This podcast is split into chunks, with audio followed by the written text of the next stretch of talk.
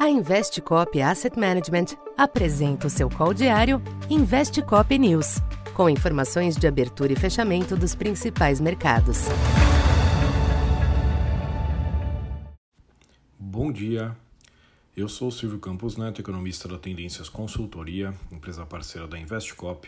Hoje, dia 27 de janeiro, falando um pouco da expectativa para o comportamento dos mercados nesta sexta-feira persistem movimentos contidos nos mercados internacionais nesta manhã, em mais um dia de agenda movimentada nos Estados Unidos.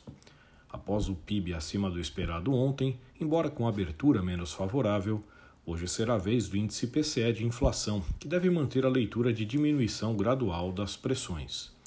Além disso, saem dados de renda e gastos pessoais e também da confiança do consumidor. A temporada de balanços corporativos segue repercutindo, sendo responsável pelo principal movimento desta pré-abertura, que é o tombo das ações da Intel após a divulgação dos resultados. Isso sustenta um leve viés de baixa para os índices futuros em Nova York nesta manhã, principalmente no caso do Nasdaq. No mercado cambial, o dólar segue de lado, com pequenos altos e baixos ante as demais moedas.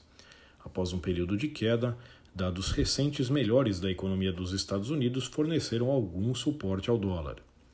Isto vale também para os yields dos Treasuries, com a taxa de 10 anos se aproximando de 3,55 nesta manhã. De todo modo, as variáveis serão direcionadas pelos indicadores que saem ao longo da manhã.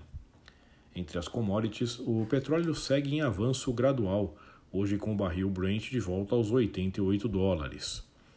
Ainda no aguardo do término do período de Ano Novo Lunar na China, o minério de ferro voltou a subir hoje em Singapura, com o preço na faixa dos 126 dólares a tonelada. Aqui no Brasil, apesar do embalo positivo trazido pelas commodities, o exterior pode contribuir com um tom de acomodação para esta sexta. Ontem, os ativos locais já deram alguns sinais de esgotamento do rally desta semana, em meio às incertezas que permanecem no contexto interno. Por aqui, um destaque fica para a Petrobras, que ontem já reagiu negativamente à confirmação do nome do senador Jean Prats para o comando da empresa. Hoje, o viés cauteloso deve persistir, após declarações iniciais dele defendendo que a empresa promova o desenvolvimento econômico e social.